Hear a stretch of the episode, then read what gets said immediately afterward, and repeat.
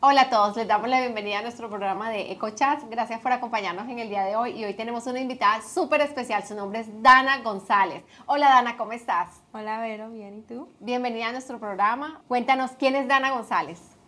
Bueno, yo tengo 26 años, nací en la Virginia Risaralda, un pueblito en las afueras de Pereira. Sí. Y a los 7 años vinimos a este país. Nos mudamos para acá con, con mis papás y ahí empezó nuestra vida aquí, Aquí en, en Estados Unidos. Wow. Cuéntame, Dana, ¿cuál es su mayor pasión? De verdad que yo creo que trabajar con niños y los niños en general, eh, desde que era muy chiquita yo, yo sentía como un llamado con niños. Yo, yo amaba a los niños, amaba a mis compañeritos. Yo, cuando empezamos a ir a la iglesia, empecé a servir en el Ministerio de Niños en, en, pues en otra iglesia, no en Christ Fellowship. Y, y yo era la líder de niños y después en Christ Fellowship empecé a servir ahí hasta el punto que llegué a trabajar con la iglesia en el Ministerio de Niños. Y, y siempre he tenido como esa pasión de, de, defender, de hablar por aquellos que no pueden hablar y los Sí. niños no tienen mucha voz, porque Sí, sí. cuando uno es niño es como todo tímido, no quiere confrontar los problemas, entonces siempre, siempre he querido trabajar con ellos y cuidar de ellos. ¿Cuál ha sido la mayor tribulación en tu vida? Que Yo quieras creo compartir. que, bueno, en- tú sabes, en todo momento pasamos situaciones difíciles. Cuando yo tenía 16, 17 años, yo tuve un novio. Ujú. Y el muchacho no era cristiano. Nosotros Sí. ya éramos cristianos, él no era cristiano y, y mi mamá me decía, ese niño no es bueno para ti, ese muchacho no es bueno para ti. Y ella hizo todo lo posible para que no estuviéramos juntos. Y entre, tú sabes, uno cuando es joven, entre más te dicen que no, es como que no, yo sí quiero Yo sí eso, quiero. sí quiero eso. Sí uno quiero contra la, la corriente ahí. y yo iba a la iglesia porque me obligaban a ir a la iglesia, pero, pero ya después de como, mi mamá como que dejó de insistirme tanto. Sí. Yo no sé, ella, ella hablaba con la gente y la gente como que le decía, no le insistas, deja que ella misma va a reflexionar.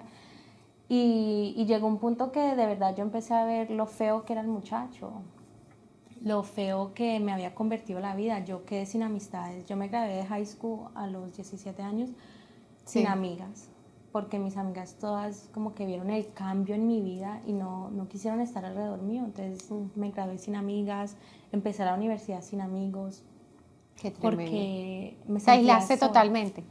por un muchacho, por alguien que, que en la luz que yo tenía en mi vida me trajo oscuridad. Mm. Y, y yo dije, no, si yo lo tengo a él, lo tengo todo. Y, Qué tremendo. y me di cuenta como lo tóxico que era eso y lo dejé. Y, y en ese momento mi mamá se convirtió en mi mejor amiga. Entonces ahí saqué la Biblia, empecé mi relación con Dios otra vez y me bauticé. Qué Nos lindo. bautizamos y, y de verdad que, que empezó una nueva etapa. ¿Tú qué le dirías ahorita a una niña que esté pasando por, esté en ese momento en una relación tóxica? ¿Qué le dirías? Si fuera tu hija. Ay, yo le diría que Dios tiene un plan para ella, Dios tiene un plan para ti, Dios, el tiempo de Dios es perfecto y Dios no quiere que nos dejemos llevar por la oscuridad. Dios diseñó un plan tan hermoso para nosotros que si nosotros nos enfocamos en lo que queremos, la carne siempre va a querer lo que no es bueno para nosotros. En cambio, si nos enfocamos en lo que Dios tiene para nosotros, en la palabra de Dios, siempre vamos a estar en paz, siempre vamos a estar en ese momento que Él tiene para nosotros. La decisión es nuestra. Yo tomé la decisión incorrecta y pasé por un tiempo muy feo, por un tiempo que ahora ni me gusta pensar en eso, pero si nos enfocamos en Dios y si buscamos ayuda, buscamos consejo sabio, Dios nos va a sacar de eso y nos va a dar paz. ¿Te recuerdas la primera vez que entraste a la iglesia? eh, A Christ Fellowship. Sí. ¿Cómo fue? Cuéntame. Fue un Easter, fuimos un Easter y, y yo fui directamente a servir porque mi mamá habló con Noemí Sí. y le comentó a Noemí como mi hija está rebelde, ella necesita servir y no me hicieron entrevista, nada. Eso fue, me dieron la camiseta y me dijeron vente a servir. Qué y, tremendo. Y me acuerdo que ese día conocí a Luis, a mi esposo. ¿En serio? Sí, El primer día que llegaste a la iglesia, ah, se dan cuenta cuando en la Hay que ir a la iglesia. Ir a la iglesia, soltera, hay que, Hay que servir. hay que servirle al Señor y hay que ir a la iglesia. Y ahí conocí a varias niñas que hasta el día de hoy son demasiado especial para mí. Qué lindo. Niñas que, que me dicen como tú, tú hiciste algo en mi vida, tú cambiaste mi vida. Y eso para mí es otra vez la gloria de Dios y Dios usándome a mí para, para usa- eh, cambiar la vida de estas Cambiar la vida. ¿Cuál ha sido la mayor aventura de su matrimonio? Ah, yo creo que definitivamente ser foster parents ha sido fue algo que Dios puso en mi corazón recién casados. Llevamos seis meses casados cuando Dios puso eso en mi corazón. La agencia de Place of Hope, la agencia de Four Kids estaban ahí comentando de eso. Y yo desde chiquita anhelaba ser madre, yo anhelaba ser mamá y yo dije, bueno, o sea, yo amo a los niños, yo, yo quiero ayudar a los niños, quiero, eh, tú sabes, Dios nos dice, cuida de las viudas y de los de los niños, huérfanos. sí. Y yo, wow, o sea, esto para mí fue como que yo quiero hacer eso. O sea, ellos hablando y yo texteándole a Luis, yo, tenemos que ser foster parents. Y él como que, ¿de dónde salió eso? Estás loca, llevamos seis meses de casados y tú quieres ya tener niños prácticamente. Entonces yo se lo comenté a él, hablamos de eso, yo le dije, le traje la panfleta, se la leí, le dije, mira, todos los niños que hay en necesidad. Y él como que no, no, eso no es para mí. Y así duramos casi tres años. Sí. Casi tres años, no, casi dos años y medio. Yo se lo comentaba a veces, más que todo cuando teníamos Church United, que volvían al tema y volvían a decir como hay esta necesidad. Y me acuerdo, agosto del 2017, es Paola Orozco Sí. contó su testimonio y ella abrió su corazón en la iglesia. Y, pero Luis y yo nos miramos y sabíamos que, que Dios nos habló y nos dijo, esto es para ustedes, este es su llamado, pónganse las pilas. Y hicimos la clase, empezamos el proceso y en junio del 2018 eh, nos dieron la licencia. Wow. Yo ya estaba embarazada, o sea, yo sabía que estaba embarazada cuando nos dan la licencia. Y aún así dijimos, no, o sea, esto es de Dios, esto viene de Dios, tenemos que seguir con eso porque ya íbamos a tener nuestro hijo, pero eso no quitaba ese anhelo de ayudar a los otros. Qué lindo. Y el 8 de junio recogimos a, a nuestro hijo mayor, a Keegan, y un mes después nació el bebé. Cuéntame cómo fue ese, esa, ese encuentro, esa recogida. Nosotros, cuando uno se inscribe para ser foster parent, eh, padre sustituto, ellos te dicen qué edad quieres. Entonces nosotros siempre fuimos muy claros entre recién nacidos y dos años máximo, Sí. porque, no sé, no queríamos como de pronto meternos en aguas muy profundas. Entonces, el 8 de junio recibimos la llamada, el juez aprobó su licencia, ya están listos para empezar. Y ese mismo día nuestra especialista de Place of Hope nos manda la foto del niño más chiquito que había en el momento, que era Keegan. Keegan tenía año y medio por ahí. Luis también vio la foto y me dijo que cuando lleguemos, cuando yo llegué del trabajo, eso fue un viernes, cuando yo llegué del trabajo, eh, vamos y lo recogemos. Y él estaba en un shelter, aquí mismo, aquí a cruzar Aquí la calle. cerquita, sí. Empezamos con él, nos fuimos para Colombia, para la boda de mi hermano, y él se quedó porque no tenía pasaporte y, y el juez no firmó el permiso en tiempo. Y estando en Colombia nos llaman y nos dicen, nació el hermano de Keegan, el 8 de julio.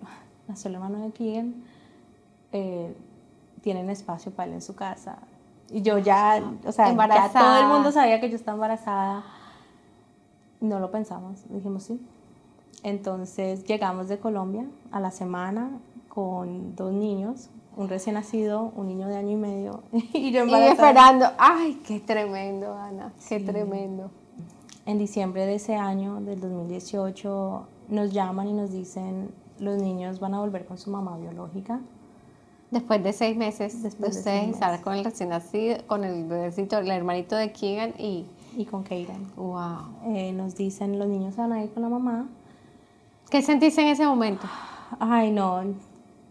O sea, como como que el alma se me fue del cuerpo porque eran mis hijos, yo los amaba. Con el bebé yo tenía un, una relación porque él era mi bebé, ¿sí me entiendes? Yo era su mamá y él no conocía Esa es la parte de foster, foster parent que yo digo, sí, señor. Esa es la parte más difícil. Y entonces, que, o sea, te llaman y que tú te das de una pieza, mejor Eh, dicho. Nos dicen, los niños van a pasar Navidad con ustedes, el 28 se van con la mamá. Entonces ya era como que el tiempo más especial del año se convierte en, esta es nuestra primera Navidad como familia, pero la última. Y no, bueno, eh, sabíamos que iba a pasar porque eso también es foster care, saber que uno está cuidando de esos niños, uno está haciendo un Ese sustituto, padre sustituto, sí. por esos niños mientras sus padres se mejoran. Sí, y dijimos, sí. bueno, gloria a Dios, la mamá se mejoró, eh, los niños van a regresar a su casa. Yo también ya estaba a punto de dar a luz, yo, Sara nació el 29 de enero Ay, Y- Dana, estabas así. y bueno, dijimos, es el tiempo de Dios, con el dolor en el alma, el dolor en el corazón. Yo lloré casi todos los días. Eh, los niños se fueron. Eh, pero también, te digo, el tiempo de Dios es perfecto, porque me dio tiempo a mí ya de, de organizar el De cuarto de para, Sara. prepararte para la niña. Eh, pudimos pintar el cuarto, pudimos organizar todo. Ahora teníamos un espacio para su ropa porque antes era el cuarto de los niños. Sí, ¿Y sí, dónde sí. íbamos a poner a Sara? Sara iba a dormir con nosotros, pero Sara no tenía su espacio. Entonces fue el tiempo de, de organizar todo para Sara. En julio de, no, en agosto del 2019 nos llaman y nos dicen la mamá de los niños recayó en las drogas. Ay, no. Los niños vuelven a entrar a foster care. ¿En Eh, qué tiempo, perdón? en seis meses. De, Eh, Seis meses después de que se los entregan, la mamá recae. Y en, en ese momento el abuelito, el papá de la mamá, eh, se hace cargo de los niños, empieza a cuidar de los niños, pero él es un hombre mayor Sí. Y es un hombre, o sea, los niños necesitan una mamá. Sí. Y entonces él los cuidó hasta que el juez aprobó que ellos regresaran a nosotros. Enero 22 del 2020, el juez aprueba que los niños vengan con nosotros de nuevo. Nosotros salimos en el carro, vamos por ellos y empezamos ya nuestra vida con nuestros tres hijos. Entonces teníamos a Keegan que iba a cumplir tres años, Kaden de un año y Sara que estaba a siete días de cumplir un año. Y después de casi un año y varios meses de, de los trabajadores sociales tratar con los padres, el juez ver que, que de verdad ellos no cambiaban, él tomó la decisión de quitarle los derechos a ellos. Y justo ayer eh, me llama la especialista de adopción a decirme que ya vamos a empezar el proceso de adopción. Wow. ¿Cuánto tiempo toma sacar la licencia, Ana, de, para ser foster parent? Eh, la clase, tú tienes que tomar una clase. La clase dura ocho semanas Sí. y luego de las ocho semanas te dan un papeleo que tienes que llenar. eh, viene la especialista a tu casa, como que miran que tengas el, el espacio suficiente para tener un niño. Sí. Nosotros empezamos la clase en octubre Sí. y en junio fue que nos dieron la licencia. Qué tremendo. Nueve meses. Nueve meses. Los tres se aman, los tres se apoyan. Y se Y cuidan, se tú me decías que se cuidan, cuidan entre sí. ellos. Qué belleza. Keegan es como el papá de los pollitos. Ayer, justo ayer, eh, estaban comiendo y le digo yo, Sara, come. Y él empezó a darle la comida a Sara. Ay, qué belleza. Dice, mami, yo voy a darle comida a Sara. Y empezó a dársela y Sara feliz que le Ay, estuvieran no. dando la Y comida. su hermano mayor, que es que los chiquitos siempre ven al hermano mayor como mejor dicho. Sí, no, y todos se lo copian a Keegan. Si Keegan dice esto, ya ellos dos empiezan a decir lo mismo. Qué divino. Sí. No, y tan chiquitos, saber eso en- en- y están todos chiquiticos. Qué belleza, qué belleza. Dana, ¿qué palabra de la Biblia es la roca que te sostiene diariamente? Que hace que tú estás pasando por tremendos felicidad, tristeza, challenge, retos. ¿Qué es lo que está anclado en tu corazón?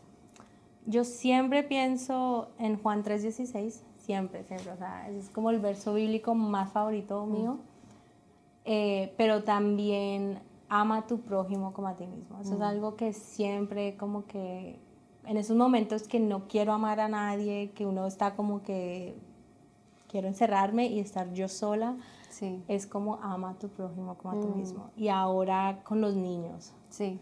ama a tu prójimo como a tú mismo, ama a tus niños, sí, tienen defectos, todos tenemos defectos, nadie es perfecto, ámalos. Eh, algo que, que luchaba mucho era ese rencor que yo le tenía a los padres biológicos de los niños, porque era como, ¿cómo puede alguien llegar o dejar que el vicio se empodere tanto de ellos al punto de perder a los hijos? O sea, yo pienso como madre, si a mí me quitan a mis hijos, yo me muero.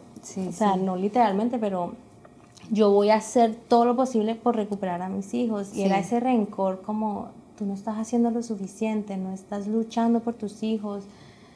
Y al punto que yo no quería hablar con la mamá, yo no quería hablar con el papá, o sea, no quería saber nada de ellos.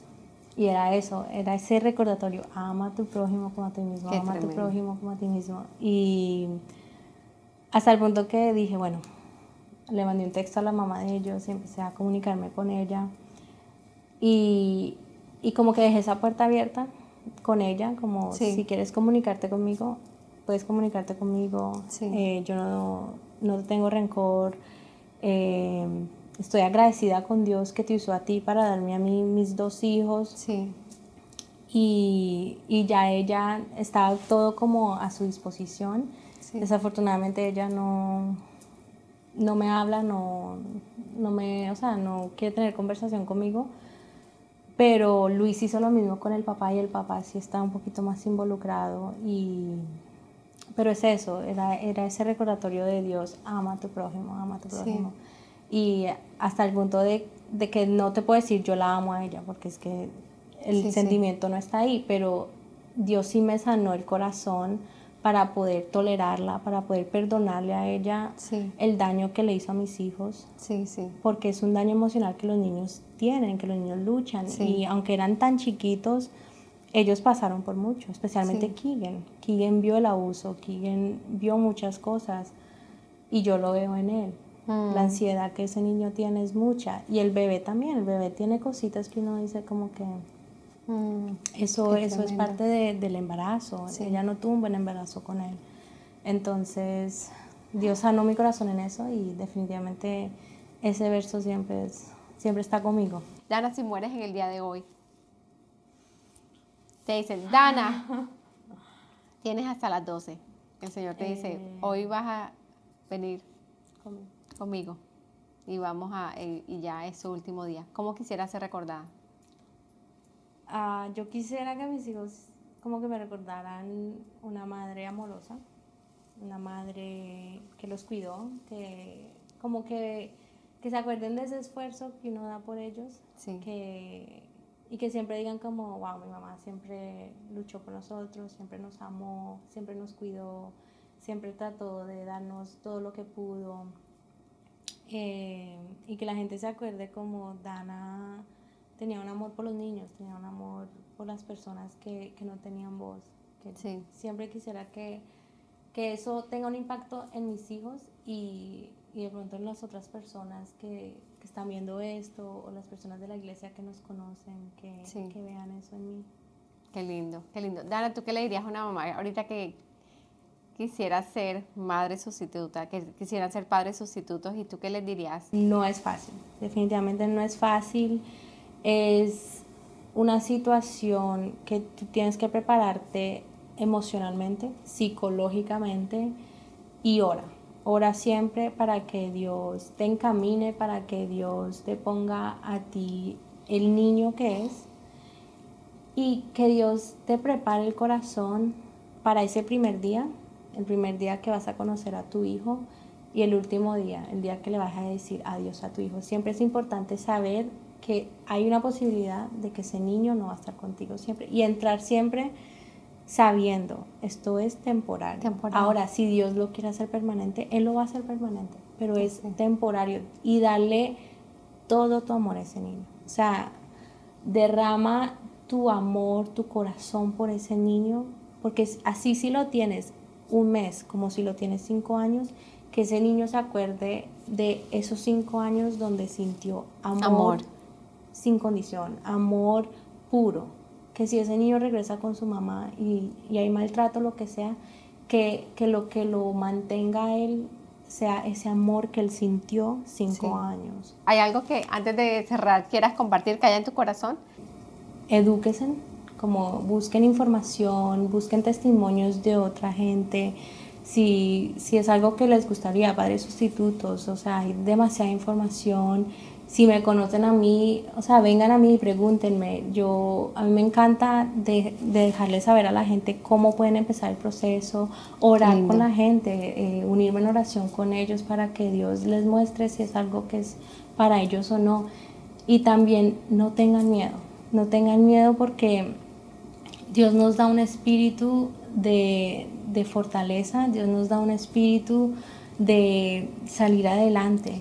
Y si Él lo pone en nuestro corazón, por muy difícil que sea la tormenta, por muy difícil que sea el tiempo en el que estamos pasando, Él nos va a sacar de eso. Y siempre acordarnos que lo que nosotros estamos pasando, que se nos está acabando el mundo, a esos niños literalmente se les acabó el mundo. A esos niños literalmente se le, le quitaron a los padres se les acabó el poco mundo que tenían ya, se terminó. Y ahora tienen que empezar de nuevo en un mundo nuevo, en una casa nueva, en una situación nueva.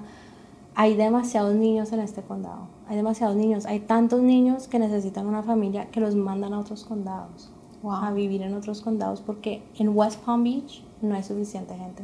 Y también, o sea, nosotros somos cristianos, nosotros vamos a hacer de un lugar de amor, no lo vamos a hacer por la plata que nos puedan dar y la plata que nos dan no es nada, o sea, tú no vas a salir adelante con eso. Hazlo porque lo quieres hacer, porque hay, padres sustitutos que lo hacen sin amor, lo hacen por hacerlo.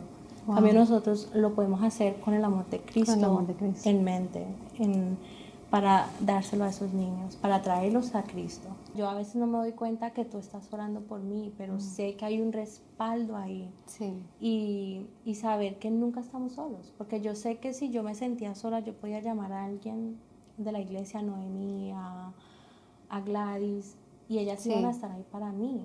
Había un respaldo ahí para mí, mi suegra, o sea, otras mamás que ya saben lo que, lo que es lidiar con niños y nunca estamos solos, es que nunca. El Espíritu Santo de Dios siempre está con nosotros, siempre está cuidándonos, siempre está guiando nuestros pasos y también pues el apoyo que, que me daba mi esposo a mí y que yo le daba a mi esposo. Entonces, yo de verdad, si es algo que tienen en su corazón, edúquense acerca de eso, oren y tomen un paso adelante. O sea, pueden tomar la clase, pueden tomar la clase, pueden escuchar todo lo que uno aprende en esas clases y después de que tomes la clase, si dices, no, esto no es para mí, bueno, sí. intentaste, pero no te dice por vencido antes de empezar, porque eso es algo que nos pasa mucho, como tenemos ese sueño, tenemos ese anhelo, pero decimos, no, eso es muy grande para mí, entonces mm. no lo voy a hacer. Eso es cierto, eso es cierto, es dar un paso y el Señor, si es la voluntad de Él, Él va adelante, va adelante. Muchas gracias, Dana. Qué lindo ese compartir, qué lindo. Muchas gracias por haber venido. Es un honor tenerte acá. Y bueno, ahora damos por terminado este programa. Toda la información de Dana va a estar en los comentarios de, nuestro, de este video y va a estar el contacto, el email, el teléfono y pueden contactar a Dana en el momento que ustedes quieran, hacer todas las preguntas que ustedes quieran y Dana está disponible para ayudarles en ese proceso si eso es lo que el Señor quiere eh, para, para su familia. Entonces esperamos que ese programa haya sido de mucha bendición para ustedes. Recuerda que esta historia de fe está disponible en todas nuestras plataformas de YouTube, Spotify, iTunes, Google Podcast, entre otras. Comenta, comparte, dale me gusta y haz clic en la campana de notificaciones para que estés al día con nuestras últimas publicaciones. Nos vemos en la próxima. Chao. Bye.